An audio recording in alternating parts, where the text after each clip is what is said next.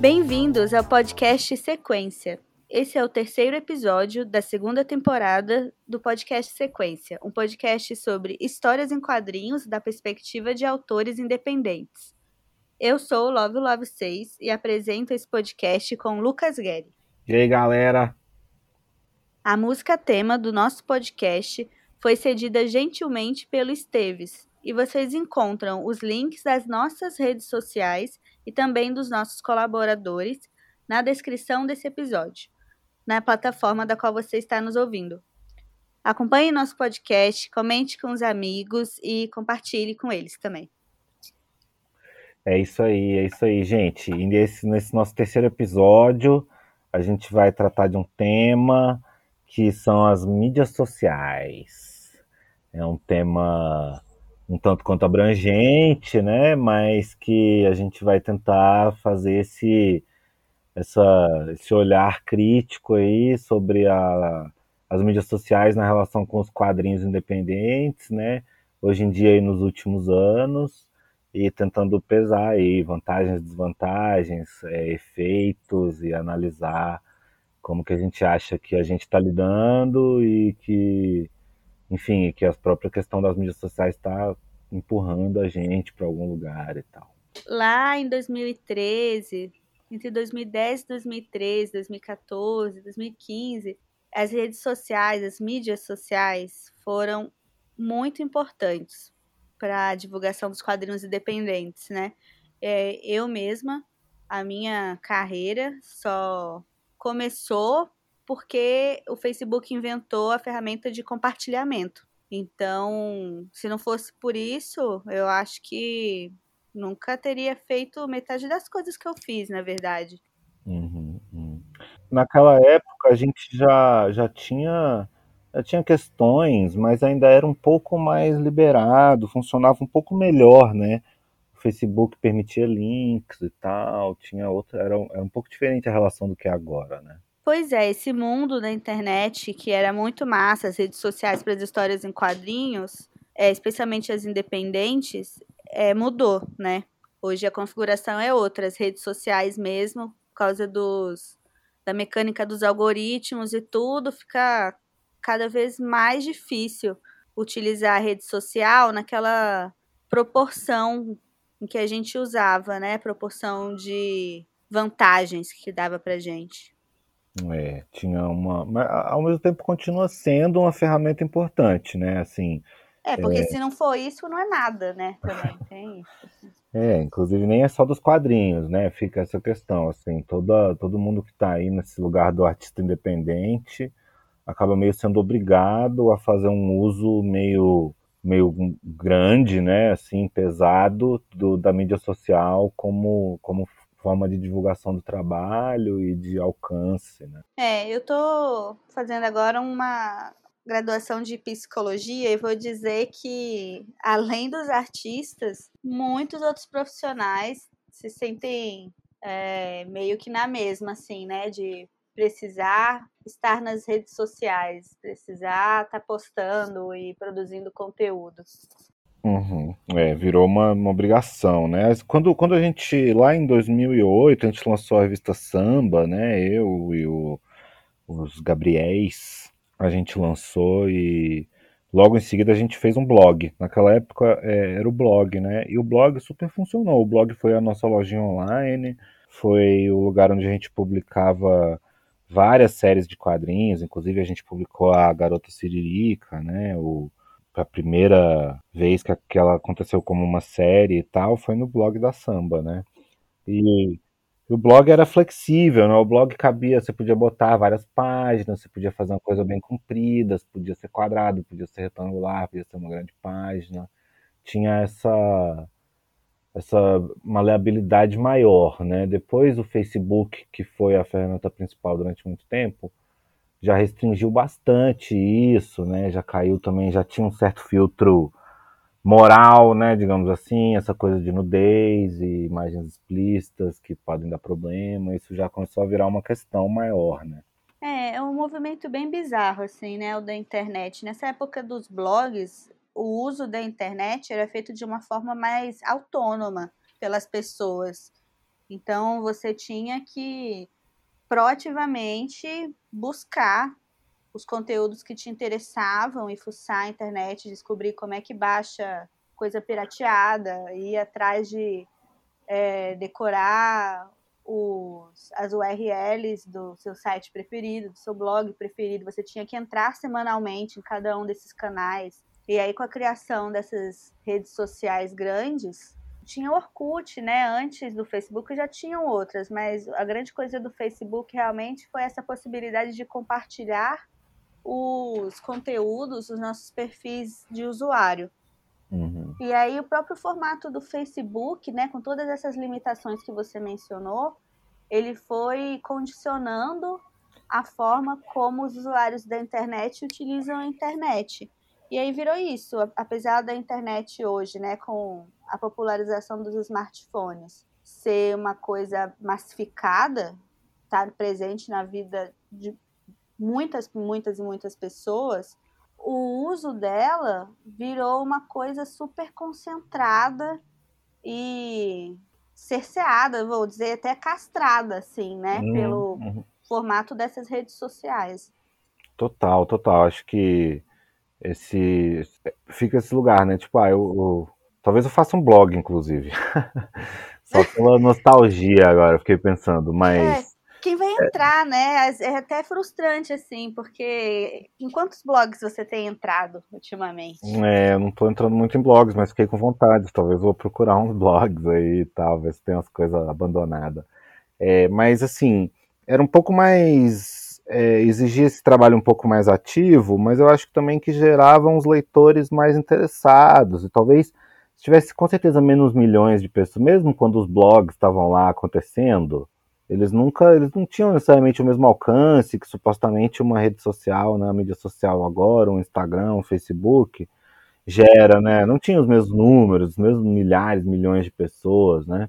Mas é, ao mesmo tempo era um público muito mais é, engajado, né? eram, eram menos pessoas, mas eram pessoas que estavam ali, que comentavam, que compravam uma coisa, que voltavam para ler aquela série que elas resolviam acompanhar e funcionava, né? É, inclusive você tinha que entrar toda semana para ler a sua série no blog que você gosta, você acaba obrigado a, a aprender o nome, né? Inclusive do autor que está publicando a série. No Instagram, você só vai rolando ali o feed loucamente e você nunca descobre o nome de ninguém que está fazendo as coisas. No máximo, você vai lembrar da, do nome de usuário, né? Que a pessoa vai mudar daqui a um mês. É, e ao mesmo tempo é, cria essa relação de muito pouca importância, né? O blog, tu, por mais que tivesse lá uma tirinha que tu pode ler rapidão, você entrava lá e você lia a tirinha no seu tempo. O, a mídia social, como ela está estruturada hoje, essa rolagem infinita, ela te leva a rolar rapidão, e aí passando ali, às vezes, inclusive, você não tá nem olhando e tá só esfregando o dedo na tela ali, entendeu? Tipo assim, é, é muito louco, essa relação totalmente desengajada, totalmente desimportante, né? Qual foi a última coisa na, no Instagram que você acompanhou de quadrinhos, assim, que você engajou realmente? De quadrinhos? Como assim? De, de acompanhar uma série e tal? É, tipo isso, acompanhar uma série, entrar toda semana para dar uma olhada, coisa não, assim. Esse lance de toda semana dar uma olhada, talvez eu não tenho, não, mas eu gosto, eu vou lá, eu, eu tenho visto aquele Pume, o Vulcão, né? Do Roger. É, Roger eu, é, eu acompanho os colegas, assim, eu vejo, ah, que você tá publicando, o que que o Gerlach está publicando lá na Web Troncha, eu sigo umas editoras e tal, ah, lançamentos da Veneta, mas assim, eu vejo umas tirinhas, mas é, é eu sinto que o, o que tem para ser lido, por exemplo, o blog permitia esse lance da série muito melhor do que o Instagram, né, agora. O Instagram agora ele funciona bem para tirinha, que é uma coisa pontual, que normalmente é humorística, inclusive, né? E que pá, gera aquela coisa ali na hora, mas que não necessariamente faz voltar ali, né? Tenho acompanhado os cartões do Lafa, que não é exatamente quadrinhos, né? Mas estão ali, assim, às vezes é, umas tirinhas e tal. Mas nada nesse modelo da série, da relação de uma coisa contínua, sacou? Uhum. Eu acho que é bem pouco propício para isso, inclusive porque o algoritmo filtra, muda a ordem, não necessariamente ele te entrega todas as postagens da pessoa, ou seja, você acaba tendo que ir manualmente lá na página que você segue para ver a série e tal, né? É, eu hum. tenho. A última coisa que eu acompanhei assim foi a Crisis Zone da Simon Houseman. Sei, sei. Que acabou também, não tá mais tendo, né? Acabou, acabou mais de um mês. Eu nunca mais acompanhei nada também. Eu só vou rolando o feed ah. e vai passando. É, ou seja, não é também necessariamente o melhor lugar para publicar todos os conteúdos de quadrinhos, né? É, acho que a gente vai ter que dar um salto aí, um salto, né? Um, uma, um passo, talvez, né? Eu sinto que, por exemplo, a, junto com a, o desenvolvimento da mídia social, com ela vem, veio também o desenvolvimento dessa coisa do financiamento coletivo, né?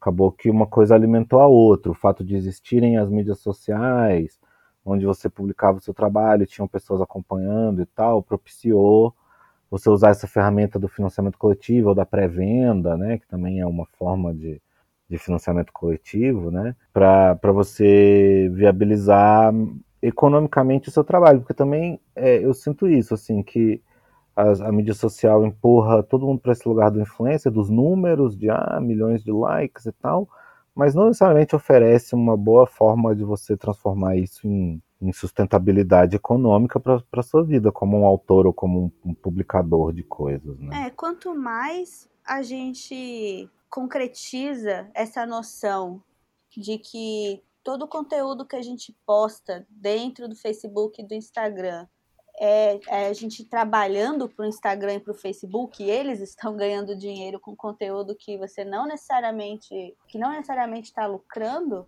é, fica cada vez mais desmotivador, né? Fica mais difícil, é. assim, essa questão de essa, esse, fica mais forte esse sentimento de eu tô trabalhando de graça, cara, tipo. Uhum.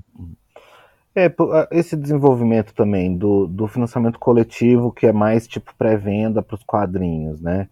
Mas também esse modelo atual aí do, do financiamento recorrente, né, da, da, mensalidade, tem a ver, né? O, o, que você acaba oferecendo através do Apoia-se, ou do Capaz Assinaturas, ou do Patreon, de um esquema desses, é um blog pago, né? No final é um blog, né? É, uma, é, uma, é um lugar onde que você tem que entrar ativamente para ver e que você organiza inclusive como um blog, né? Que você vai rolando e vai tendo páginas e postagens e tal. É, as, as, plataformas de apoio recorrente, eu acho que todas são meio ruins, na verdade. Todas, eu já experimentei várias e acho que na verdade a navegação dentro delas e inclusive para publicar séries de quadrinhos é uma porcaria, na verdade. Entendi. O blog em si ali, você acha que não é tão adaptado para quadrinhos? Assim. Nossa, nem um pouco. Nem um Saquei. pouco mesmo. Podia ser. Não é tipo um blogger, né? Que você podia manipular e tal, e fazer a sua própria seu próprio layout, encaixar. É, eu acho que isso é uma coisa que essas empresas aí têm que apostar mais em pesquisa, experiência de usuário e tal, porque eu acho muito ruim Tipo assim, o motivo por eu ter um, um apoio recorrente não tem nada a ver com formato e facilidades, sabe, de criação e divulgação de conteúdo, assim. Só tem a ver realmente com essa questão de que o apoio recorrente lá, a plataforma é paga, eu vou ganhar dinheiro e o Facebook não é, porque até o Facebook e o Instagram conseguem ser mais práticos, eu acho, do que o sistema de navegação dessas plataformas todas, assim, tanto para quem está postando nessas plataformas, quanto como leitora também de coisas que eu já assinei, também não funciona para mim.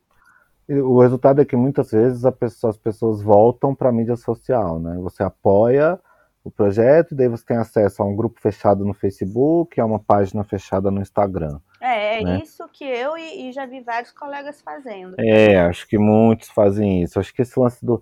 Um lance que eu acho que o Facebook ainda tem, assim, para uns certos ambientes de nicho, são alguns grupos, assim, voltados para alguns temas específicos. Mas eu não, não tô realmente dentro de nenhum que seja de quadrinhos. Mas sei que tem uma galera dos jogos, uma galera do, do RPG e tal, que tem uns, uns grupos ativos e que são vinculados muitas vezes a um financiamento coletivo, a uma coisa, sabe? É um jeito de ter uma comunidade mais fácil de interagir, né? Eu sinto muita falta, sabe, de ter uns ambientes de fórum para conversar com pessoas desconhecidas, qualquer pessoa, sobre determinados assuntos. É um, lugar onde você pudesse perguntar dúvidas de gra... compartilhar experiências com gráfica, compartilhar processos de trabalho, compartilhar dúvidas sobre mercados, questões assim, podem ser interessantes. E também compartilhar o livro novo que você recebeu e tal. Tem umas formas de, de usar as mídias sociais como, como catalisadores de umas comunidades, né? Mas é raro, né? É, Não é, é, tão. É chato, é chato, porque é esse formato das mídias sociais também. Aí tu entra no Facebook e tem uma tonelada de propaganda sabe? Uhum. Para uhum. todos os lugares, assim, e vai ficando muito maçante. As redes sociais elas querem concentrar o mundo dentro, né? E vai ficando muito maçante você ter que passar por tudo isso para chegar no fórum. Apesar de, a gente estar tá falando de cliques, eu sinto uma exaustão, como se eu tivesse que percorrer um longo caminho até chegar no fórum conseguir trocar uma ideia, assim. Uhum. É, é, um problema, assim, né? De tipo, ainda não, a gente ainda não afinou. E ainda, ao mesmo tempo, existem ainda sites e coisas e comunidades que se organizam sem necessariamente depender da mídia social, mas são exemplos muito pontuais, né? A mídia social dominou, especialmente para um certo público, para certos públicos, assim, a mídia social veio também como uma ferramenta de inclusão digital. Então, muita gente só usa a internet através da mídia social. É, real. A gente também tinha comentado, né, antes de começar a gravar, e sobre isso dos fóruns, mas pensando nos aplicativos de troca de mensagem. WhatsApp, Discord. No Discord ainda dá para fazer umas salas, né? Tipo Mirk, tipo fórum mesmo. E já tiveram algumas experiências com a galera de quadrinhos, né? A gente já, por exemplo, tentou fazer esse grupo no Discord com todo mundo. E acho que quando criaram esse grupo, todo mundo entrou, todo mundo mas morreu em algumas questões de meses, porque as discussões elas não não engendravam nada, assim, para além delas, né? Ficou, ficou muito num, num papo, uma conversa. Eu lembro que chegou até uma tentativa de gerar uns debates sobre fazer quadrinhos mesmo, e aí ia rolar essa entrevista com o Gabriel e o Fábio, né? Os irmãos. E aí, pô, uma massa e tal, eles se dispuseram a responder perguntas, aí todo mundo mandou um monte de pergunta, e eu mandei várias perguntas sobre carreira, sobre ganhar dinheiro, sobre estruturar sua, sua carreira, é, como, você, como é que eles estão pensando a aposentadoria deles, coisas assim. E aí a galera que selecionou as perguntas para eles não selecionou nenhuma sobre carreira e dinheiro nada sobre profissão. Ficaram perguntando como eles se sentiram quando conheceram não sei quem na gringa, sabe? E eu tô comentando isso porque eu acho que é muito sintomático do porquê que muitas discussões entre autores, mas entre a galera dos quadrinhos em geral, não rende, não desenvolve, assim. É, mas eu também, é porque também, né, tipo assim, eu acho que uma, uma coisa dessas de comunidade, tipo essas, assim, sei lá, tipo, Podia ser um Reddit, só com um Reddit de quadro. Talvez tenha, eu só não uso, mas tem um lado que, tipo assim, pra coisa funcionar mesmo, tem que ter um grau de espontaneidade ali no, no nível de, na, sabe, nas perguntas e respostas, nos posts, na, na, forma que as pessoas interagem, né? As pessoas têm que estar eu, afim de interagir, né? Tem que estar afim de interagir, tem que ter uma espontaneidade, não, tipo assim, ah, essa coisa, eu lembro dessa coisa, esse meio Ask Me Anything, né? São umas coisas que são mais da mídia social, né? Que são também umas ferramentas de divulgação e tal, meio palestra, meio debate, né? Isso aí eu acho que tá mais é mais pro evento, para uma mídia social, para uma coisa. Eu acho que pro fórum seria legal umas, uma, uma coisa até mais básica, assim, sabe? Um lugar onde um, um super iniciante possa vir e perguntar, gente, que papel que vocês usam? Sacou? Umas paradas assim, que, que umas demandas reais se apresentem, sacou? E que a coisa não precisa ser supermediada. Eu sinto que esses, essas comunidades, para elas realmente funcionarem a longo prazo, elas precisam desse trabalho de um mediador, sim, mas eu acho que é super sutil e é todo um trabalho cuidar de uma alimentar uma comunidade dessa, manter, mediar a coisa, evitar as tretas, deletar quem tá falando merda mesmo. Uhum. A princípio, em termos de fóruns, assim, eu sinto que os fóruns e os ambientes online, assim, que eu mais me sinto à vontade e acho interessante tendo a retornar, são os mais moderados nesse sentido de tipo assim, velho, não pode certos assuntos, não pode xaropar o amiguinho, não pode não sei o que, super chatão, assim. É, até 2017, 2018, a gente tinha esse grupo da Zine XXX no Facebook, né? Que acolhia as autoras brasileiras e também autores trans. Nos primeiros anos foi muito massa, mas aí em 2017 eu já tinha que ficar meio que pedindo para as moderadoras apagarem uma propaganda nada a ver, sabe? Foi caindo assim total o ânimo da própria galera do grupo de trocar ideia sobre o que quer que fosse, sabe? Uhum. E é muito louco, porque em 2013 era tão forte nosso debate dentro do grupo, nossa interação, e era um momento tão difícil para as autoras, né? E eu acho que isso movia a gente a ter essa maior interação e engajamento em construir coisas juntas e discutir temas. Aí, à medida que a gente foi abrindo esse espaço dentro do rolê, e boa parte das autoras hoje já conseguem se integrar de uma forma mais ou menos tranquila, é essa necessidade de se comunicar e de alcançar o seu par para construir uma coisa juntas, eu sinto que foi diminuindo é, de forma inversamente proporcional, sabe? Tem a ver com o algoritmo, né? Isso aí, assim. Não sei se tem tanto a ver com o algoritmo. Porque o lance do grupo do Facebook era realmente uma coisa que tu entra quando tem algo para dizer, né? No fórum. Tinha mais a ver com isso, mais do que com aparecer na sua timeline a última discussão. Não sei, mas com certeza tem a ver com o algoritmo. Eu só queria mencionar também que aí quando acabou esse grupo dos INXXX, quando assim, tá lá, né, o grupo, mas eu mesma já nem entro mais no Facebook. E a gente criou alguns grupos no WhatsApp. E os grupos do WhatsApp funcionaram e até hoje tem um ou dois grupos de autoras, que aí quando elas precisam de uma gráfica, uma copiadora, elas vão lá e perguntam. Aí quando tem uma tretinha, elas vão lá e comentam também.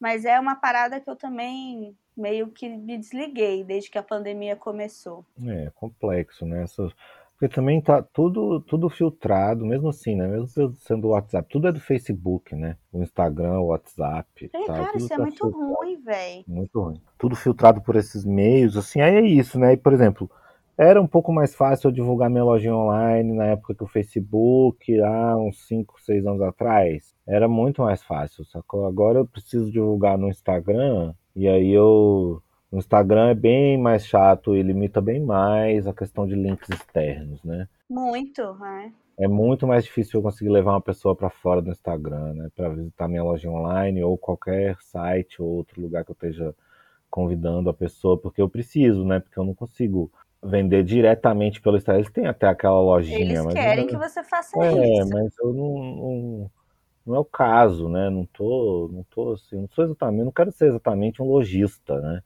Eu sou uma pessoa que eu sou um autor independente, né? É importante para mim também ter o meu próprio sitezinho e tal, e ter a coisa, uma coisa que é aquela questão, não posso depender disso, porque daí dia desse acontece que aconteceu com o Facebook, todo mundo enche o saco, porque então a meta só tem propaganda, e nem pagando as pessoas veem as coisas que você posta, aí acontece essa evasão, né? Tipo assim, ninguém mais entra no Facebook, quero dizer. Reduziu drasticamente a quantidade de pessoas que está usando o Facebook nos últimos anos. Né? Eu tinha esperança de que novas redes sociais fossem surgir para deixar o Facebook morrer e outras coisas assim. Mas o que tem acontecido não tem nada a ver com as minhas expectativas, né? Porque a rede social que apareceu foi o TikTok, e eu vi pessoas quadrinistas tentando existir no TikTok e é muito difícil divulgar quadrinhos no TikTok. E também, em vez de nova, outras redes sociais, um formato mais de fórum, uma coisa que não é vídeo, né, que, que não privilegiam vídeo como conteúdo, não não estão surgindo. E aí o que está é acontecendo? Reddit, é o Reddit. Mas quem aqui no Brasil está usando Reddit? Bom, não sei, talvez Ninguém a gente só não tá ligado. Não, uma galera usa o Reddit. O Reddit ah, é, é pô, eu, eu boto fé, então, bora divulgar o Reddit aí. Porque aí o que tá acontecendo também é uma reciclagem, né? Aí agora o Twitter voltou a bombar. Ai, velho, eu não quero o revival do Facebook. Eu não quero ficar nesse círculo vicioso maldito dessas redes sociais. É, tá difícil, né? Depender dessas coisas. É, eu acho que é, é vamos voltar pro blog. Eu vou fazer um blogspot talvez. Live Journal. Live Journal. Vou fazer um blogspot, vou começar a divulgar no meu Insta. Vai divulgar no Insta. Ninguém nunca vai entrar no seu blogspot. Cadê a blogosfera? Só que a parada não... já era. Ai, é. É, e um outro efeito também da mídia social, a média já que sempre teve, que, mas que é muito forte, é essa coisa do, do número, da monetização e do a cultura do like, né? Que é tipo assim, aí acaba que tipo a, a mídia social te empurra para uns lugares, aí tipo, ah, ela já te empurra para esse lugar que eu comentei antes, nessa coisa de que ah, narrativas curtas ou curtíssimas, tipo tirinhas, tendem a funcionar melhor no Instagram ou no Facebook ou no Twitter e tal, porque é uma coisa pontual que a pessoa vai entrar e ler. Então já tem essa questão, né? Uhum. Já funciona mais. Aí, tipo, se o seu trabalho já é uma história mais longa de muitas páginas, ah, dá para publicar, né? Tem formas, mas já é um pouco mais difícil. Talvez vai ser, vai ter menos pessoas acompanhando, vai exigir um leitor mais ativo que fique lá encontrando a postagem na ordem certa para ler e tal. É, como o, como o Instagram ele condicionou o formato das tirinhas e das histórias em quadrinhos aqui no Brasil, né? Eu uhum. acho que é flagrante, assim. Todo mundo passou a publicar em formato quadrado. É normal, né? Porque a coisa cabe ali, cabe bem na mídia, eu acho. É normal, mas é louco pensar que é a rede social que está sendo o fator definitivo para esse desenvolvimento da linguagem dos quadrinhos, sacou? É isso que está guiando a nossa nosso pensamento sobre a linguagem, é o formato da rede social, porque monetiza melhor, porque divulga eu melhor. Dei essa, dei essa sorte, né? Que eu já tinha as quadradinhas, que eu já estava fazendo há anos. Já aí, são quadradinhas. No Instagram, elas já são quadradas, já cabem perfeito. Deu Foi essa bom sorte. Mim, deu é. essa sorte. Mas um exemplo bom também, na época do blog da Samba, eu tinha uma série que chamava Scroll Down Comic, que eram umas tirinhas feitas para você, que era bem comprido, assim, virava uma grande tira vertical, assim, comprida, que era feito para você ler rolando, assim, sacou? Uhum. E que é uma coisa que já na época do Facebook já não tinha como publicar daquele formato, e que agora no Instagram também é impossível. Ou seja, é uma coisa que só dava para existir como quadrinho digital no momento do, do, blog, ou se eu quiser botar no meu site e tal, mas pra, que eu não vou conseguir usar a, a mídia social como né?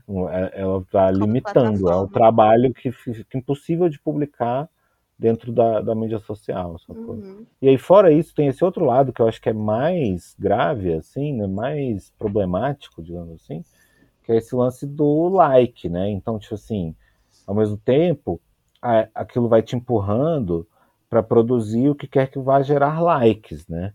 É, quero dizer, daí se faz uma tirinha que, um tipo de tirinha que tudo bem, é uma tirinha, curtinha, é quadrada, porque vai caber no Instagram, mas aí também é o que? Tipo, é um, tem um tema, tem uma forma, tem um tipo de imagem, tem um tipo de assunto que se você usar, vai gerar mais likes e vai te gerar mais engajamento, mais comentários e tal. E a tendência é você ser empurrado para esse lugar, ou seja, o seu próprio trabalho é de meio que moldado pelo algoritmo, sacou? Uhum. O, o, o, algoritmo que, que privilegia um tipo de cor, um tipo de imagem, um tipo de representação. Ah, se for muito cor de pele, parece que é nudez, então não vai. Ah, mas se for muito se tiver muito texto, não sei o que, não vai, sabe? Aí você vai sendo, o seu trabalho vai sendo moldado por essa parada automática, sacou? Tanto pelo algoritmo, quanto por esses assuntos que estão bombando, trending topics, sabe? Na uhum, rede social. E aí, talvez, se a gente não tivesse tão apreensivo com essa demanda, talvez as pessoas estivessem criando sobre coisas mais diversas, né? Uhum. É, e aí, tipo assim, aí vai gerando essa coisa, essa loucura da ansiedade, do like, dos números, né? Do ah, se você não tiver um número X, se você, a sua tirinha não tiver um alcance X, ela não é boa o suficiente, qual é essa coisa? Tipo, é meio bizarro. E, e, também vai te empurrando para esse lance da hiperexposição, né? Uhum. Do como é que é que foi que você propôs aquela é a intimidade versus a publicidade, né? É. Naquele sentido do que é pessoal e o que é público, mas nesse uhum. lance da exposição da sua intimidade como a sua própria publicidade mesmo nas redes sociais. Essa é uma pressão que nós autores, né, e como a gente já falou bem no começo do episódio, muitos profissionais sentem de ter que virar um tipo de influencer, de blogueiro, de produtor de conteúdo na internet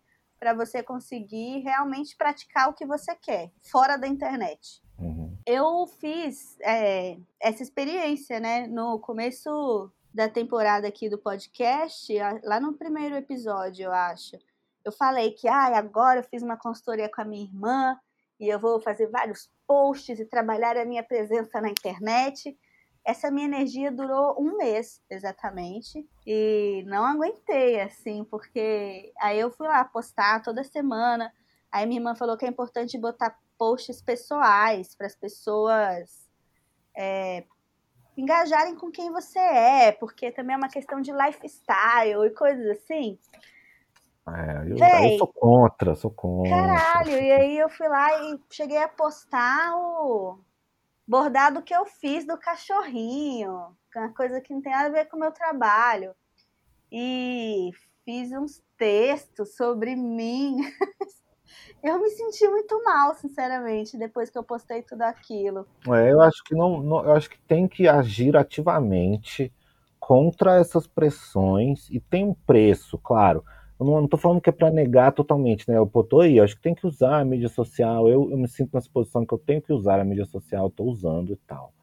Mas eu sou contra sucumbir a essa parada do ah, vou ter que ser influencer. Ah, então agora eu tenho 90 mil seguidores com as quadradinhas, então eu vou ter que virar influencer. Não, não quero, não sou influencer, sou artista. Ah, se você já conseguiu quero. 90k de seguidor sem ser influencer, é, eu acho que é, você não precisa mesmo virar, né? É, mas eu acho, eu acho que ninguém precisa. Eu acho que é importante, assim, tipo, conseguir encontrar um ritmo onde você produza uma parada que você acredita. E aí, tipo assim, de vez em quando vai ter um tema que você vai tratar que vai bombar mais, vai ter um tema que vai bombar menos. Eu acho tudo bem. As quadradinhas têm lá um preço. Às vezes eu entro num fluxo de umas tirinhas meio abstrata, aí eu só perco seguidores. É, então, aí tem isso. Aí, esse lance de perder seguidores. Mesmo sendo influencer lá, meu um mês de influencer, qual foi o resultado? Perdi seguidores. Aí cansei, postei só as coisas em que eu acreditava. Que, que aconteceu? Eu perdi mais seguidores. E aí, velho, eu desisti, larguei o Instagram, parei de atualizar. O que aconteceu? Perdi seguidores também. Essa, tipo assim, a ladeira abaixo que tem a ver com a questão dos algoritmos e eu não tô sabendo lidar com eles. E é isso, velho. Tipo, eu sei que essa é uma experiência bem pessoal, né? Tem vários quadrinistas ganhando cada vez mais e mais e mais seguidores e com certeza o conteúdo deles não tem nada a ver com o meu, assim. Mas essa é a minha experiência, ladeira abaixo nas redes sociais. Eu não ligo para essa questão de likes e números, mas mesmo, velho, não ligando, eu sou afetada por essa parada. Mexe com a minha autoestima mesmo. É, eu acho que esse é um desafio, que é tipo assim, conseguir se manter num lugar onde você usa esse, é, entendimento, né, do ah, estou aqui a trabalho, né? Tipo assim, não pode ficar muito chato. Então é isso, as pessoas querem ver o seu processo, elas querem alguma coisa e tal, tudo bem você oferecer isso. Tem um limite ali de, de exposição que daí não pode ser, não pode passar, né? E é importante manter essa essa sanidade, esse controle, entender que tipo assim, ah, seguidores, legal, resultado, né? Mas não, seguidores não são dólares, tá? Se cada, se cada seguidor desse, desse me desse um real por ano, tava tudo bem, saca? Mas a verdade é que não é assim que as coisas funcionam. Então, e aí eu acho que é importante tá, ter essa consciência. Eu, eu sempre gosto quando eu encontro alguém que eu acho mais ou menos famoso, que tem poucos seguidores. Eu acho muito bom. Eu acho muito bom, que é pra entender que é tipo, velho, foda-se, não precisa, sacou? Que não importa. depende disso. É, eu acho que é muito importante. Eu tenho mais seguidores que fulano, que é super famoso, mas ele tá fazendo isso de outra forma, sacou? E é, tipo, e é aquela lógica do tipo assim, ah, 90 mil seguidores e tal, a Tata Werneck compartilhou a tirinha, daí ganhou mais um monte, mas que nível de engajamento real é relativamente baixo, sacou? Então é isso, pô, uma, se tiver uma rede de. É aquela coisa, se tiver uma rede de 50 pessoas que estão realmente dispostas a, por exemplo, pagar uma mensalidade para acessar um trabalho especial, faz muito mais diferença que 90 mil que estão te pagando um like ali na rede social em troca da sua resposta imediata contra a sua ansiedade ali, sacou? Ai, total, né? A gente já encontrou essa resposta lá nos primeiros episódios da primeira temporada, mas é porque essa essa perturbação é tão grande, né? Que a gente fica sofrendo, a gente fica atualizando o sofrimento em relação a isso, a internet, a se expor a como divulgar o seu trabalho de graça nas redes sociais da melhor forma possível. Que pressão. É, e aí é, a gente fica meio, meio prisioneiro dessa parada, porque, ah, então vou ter que fazer um Twitter, mas porra, eu odeio o Twitter, é a mídia social que mais me gera ansiedade, sacou? Uhum. É a que mais me, me exaure, assim, eu não quero, sacou? Eu queria ter menos.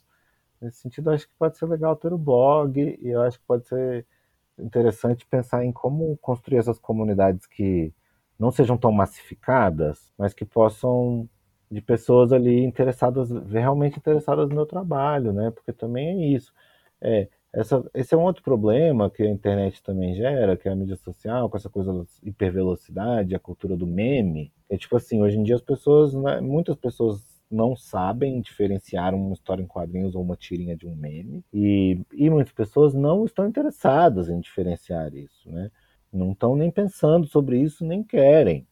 Então, é, nesse sentido, a mim não interessa isso aí, porque, tipo assim, eu, eu, sou um artista, eu sou um artista independente, eu sou um autor, eu estou fazendo tirinha, e é importante que as pessoas entendam que eu sou um ser humano, eu estou assinando as minhas tirinhas, é um trabalho, é um pensamento mesmo que eu estou desenvolvendo através ali daquela parada, é uma coisa na qual eu acredito, não é meme. Tudo bem, é feito para ser lido em segundos, mas é, existe autoria, existe intenção e não é feito para a pessoa ir lá e deletar o texto e escrever o que ela quiser no lugar. Não é isso é o que eu estou fazendo. Esse é um tipo de conhecimento que, véi, se não for num ambiente tipo a escola para aprender, fazer essa alfabetização visual, de que outra forma pessoas na internet, de uma forma massificada, vão compreender conscientemente assim a diferença entre uma tirinha e um meme, né? Uhum.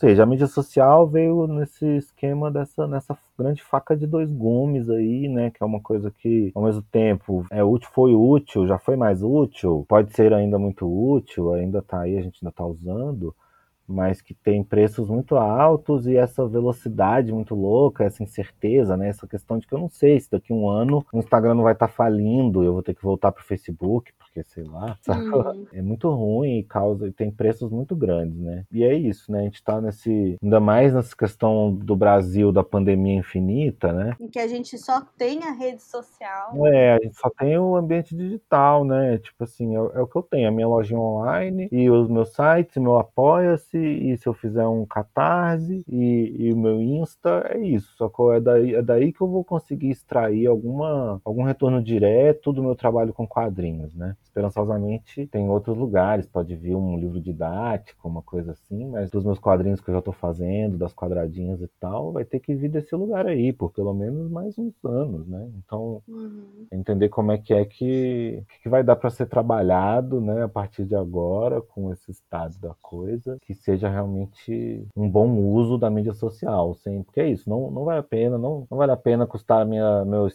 meu bem-estar, minha qualidade de vida, não vale a pena custar eu ter que me expor excessivamente, não vale a pena. É, acho que a gente abriu várias questões aí, né, para as pessoas continuarem refletindo, hum. compartilhamos várias frustrações, problemas, a gente pesou a lombra nesse episódio, sem soluções e perspectivas otimistas para o futuro. É, acho que, que é, isso é, é entender também que é isso, que a gente tem que lidar com o que a gente tem agora e dar o melhor uso que a gente consegue. E não adianta uma construção de um fórum, de um novo espaço, ou de uma nova forma, ou desse público engajado que esteja disposto a te pagar uma mensalidade, ou uma coisa assim, é uma, uma parada que a gente ainda está construindo, né? Ainda mais os quadrinhos independentes e autorais, né? Ainda tem essa deficiência de comunidade, né? Organizada ao redor, tanto dos autores, mas também dos leitores, também dos editores. É tudo muito difuso e. E regredindo